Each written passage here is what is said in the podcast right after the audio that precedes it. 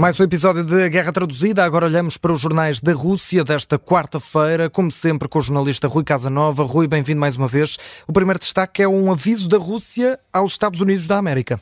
Um aviso que chega pela voz do ministro dos Negócios Estrangeiros, Sergei Lavrov, acusa os Estados Unidos de estarem a causar instabilidade numa estratégia de caos controlado. No entanto, o ministro afirma que a Casa Branca não sabe o que está a fazer. São declarações do ministro dos Negócios Estrangeiros da Rússia que fazem manchete esta hora na agência agência de notícias estatal TASS. Não é aqui dado muito contexto, certo é que esta reação de Sergei Lavrov surge depois de, e como dizíamos também há pouco no episódio anterior de Guerra Traduzida, o presidente dos Estados Unidos, Joe Biden, ter criticado Donald Trump, depois de o antigo presidente eh, dizer que iria encorajar a Rússia a invadir países da NATO. Eh, entretanto, Joe Biden disse que eh, tais declarações equivalem Donald Trump a fazer uma espécie de vénia a Vladimir Putin. Agora surge aqui esta reação de Sergei Lavrov à acusar os Estados Unidos de estarem a causar instabilidade global. E o Kremlin, Rui, nega ter feito uma proposta de paz aos Estados Unidos. Sim, o Kremlin negou uh, nas últimas horas que Vladimir Putin tenha proposto à Casa Branca um cessar-fogo na Ucrânia e que os Estados Unidos recusaram essa proposta. A notícia foi avançada ontem pela agência Reuters. Uh, de acordo com essa notícia, a Rússia terá tentado negociar um acordo de cessar-fogo na Ucrânia com os Estados Unidos entre o final do ano passado e o início deste ano de 2024. Um cessar-fogo negociado através de intermediários.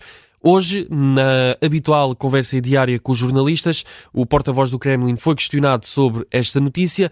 Dmitry Peskov foi perentório. Não, não é verdade. Portanto, o Kremlin nega esta informação. É uma notícia também em destaque na imprensa estatal russa. E Rui Vladimir Putin mandou confiscar os bens de quem criticar o exército. Sim, a Rússia vai passar a confiscar o dinheiro e os bens uh, de pessoas condenadas pela divulgação de informações falsas sobre o exército da Rússia. É o que indica uma lei promulgada hoje pelo presidente Vladimir Putin. É uma notícia em destaque na agência estatal Interfax. A Rússia proibiu as críticas ao exército pouco depois do início da guerra, ou operação militar especial, como o Moscou uh, descreve a invasão russa da Ucrânia.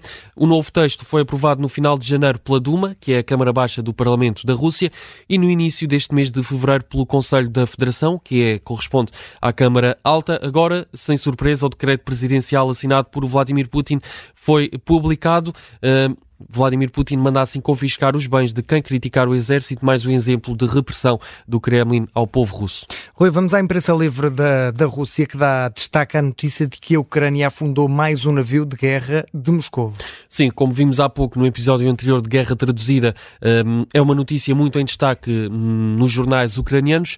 Nos jornais estatais russos hum, não merece qualquer destaque, não há qualquer referência sobre esta notícia. Há sim destaque na imprensa livre independente da Rússia, como é o caso do canal Medusa, que citamos habitualmente aqui na Guerra Traduzida. O canal Medusa destaca que o Kremlin e o Ministério da Defesa da Rússia ainda estão em silêncio, ou seja, ainda não reagiram a esta informação. A Ucrânia diz que afundou, destruiu mais um navio de guerra da Rússia nas últimas 24 horas. Como vimos há pouco no episódio anterior, as autoridades ucranianas divulgaram esta informação nas últimas horas. Dizem ter afundado um grande navio de guerra russo chamado César Kunikov.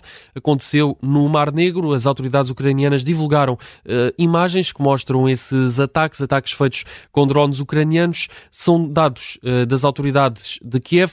O canal Medusa destaca que o Kremlin ainda não reagiu, ainda não há uma reação oficial por parte da Rússia. Vamos continuar atentos aqui na Rádio Observador. Certamente este assunto ainda vai dar pano para mangas. É o fecho deste episódio, um episódio em que estamos a 10 dias de celebrar mais um aniversário do início da guerra na Ucrânia. Rui Casanova, nós regressamos amanhã mais uma vez para analisar a imprensa russa e ucraniana, mais uma vez depois do Jornal das Três na Rádio Observador com a Guerra Traduzida. Até amanhã.